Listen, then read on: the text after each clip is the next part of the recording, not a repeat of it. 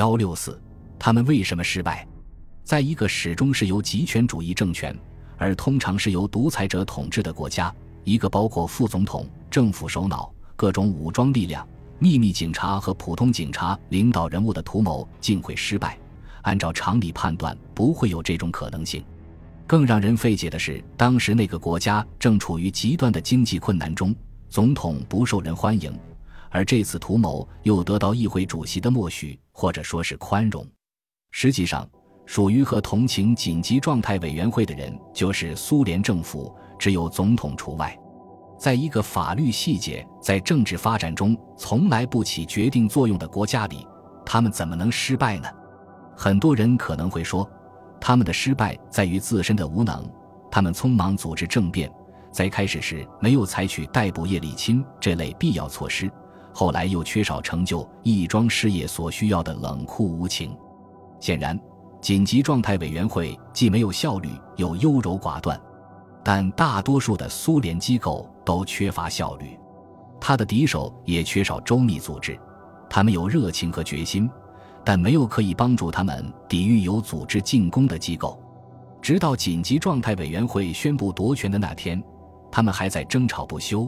而紧急状态委员会垮台后没几天，他们又开始了争吵。政变组织的太糟糕了，但这不是他失败的原因。他失败是因为国家发生了一系列的变化，使人们根本不可能成功的组织一场非法夺权。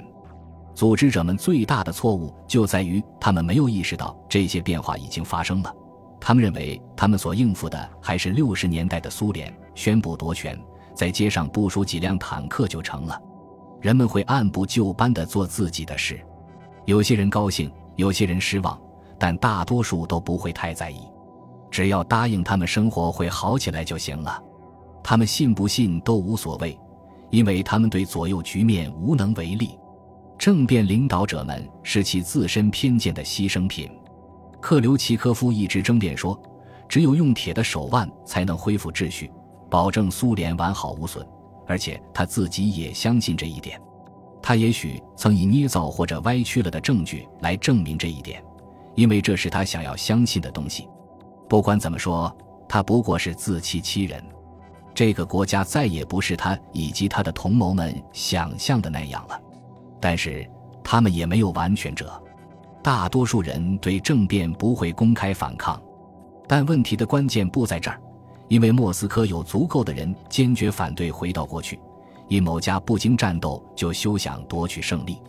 因戈尔巴乔夫的政治决定而产生的民选机构，使政变在许多共和国未得到轻易的默认。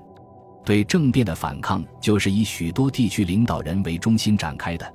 叶利钦不过是他们之中最突出、所处地理位置最具战略意义的一个，并不是每个人都得走上街头表示反抗。只要能向阴谋家们显示，他们必须流很多血才能执掌政权，就足够了。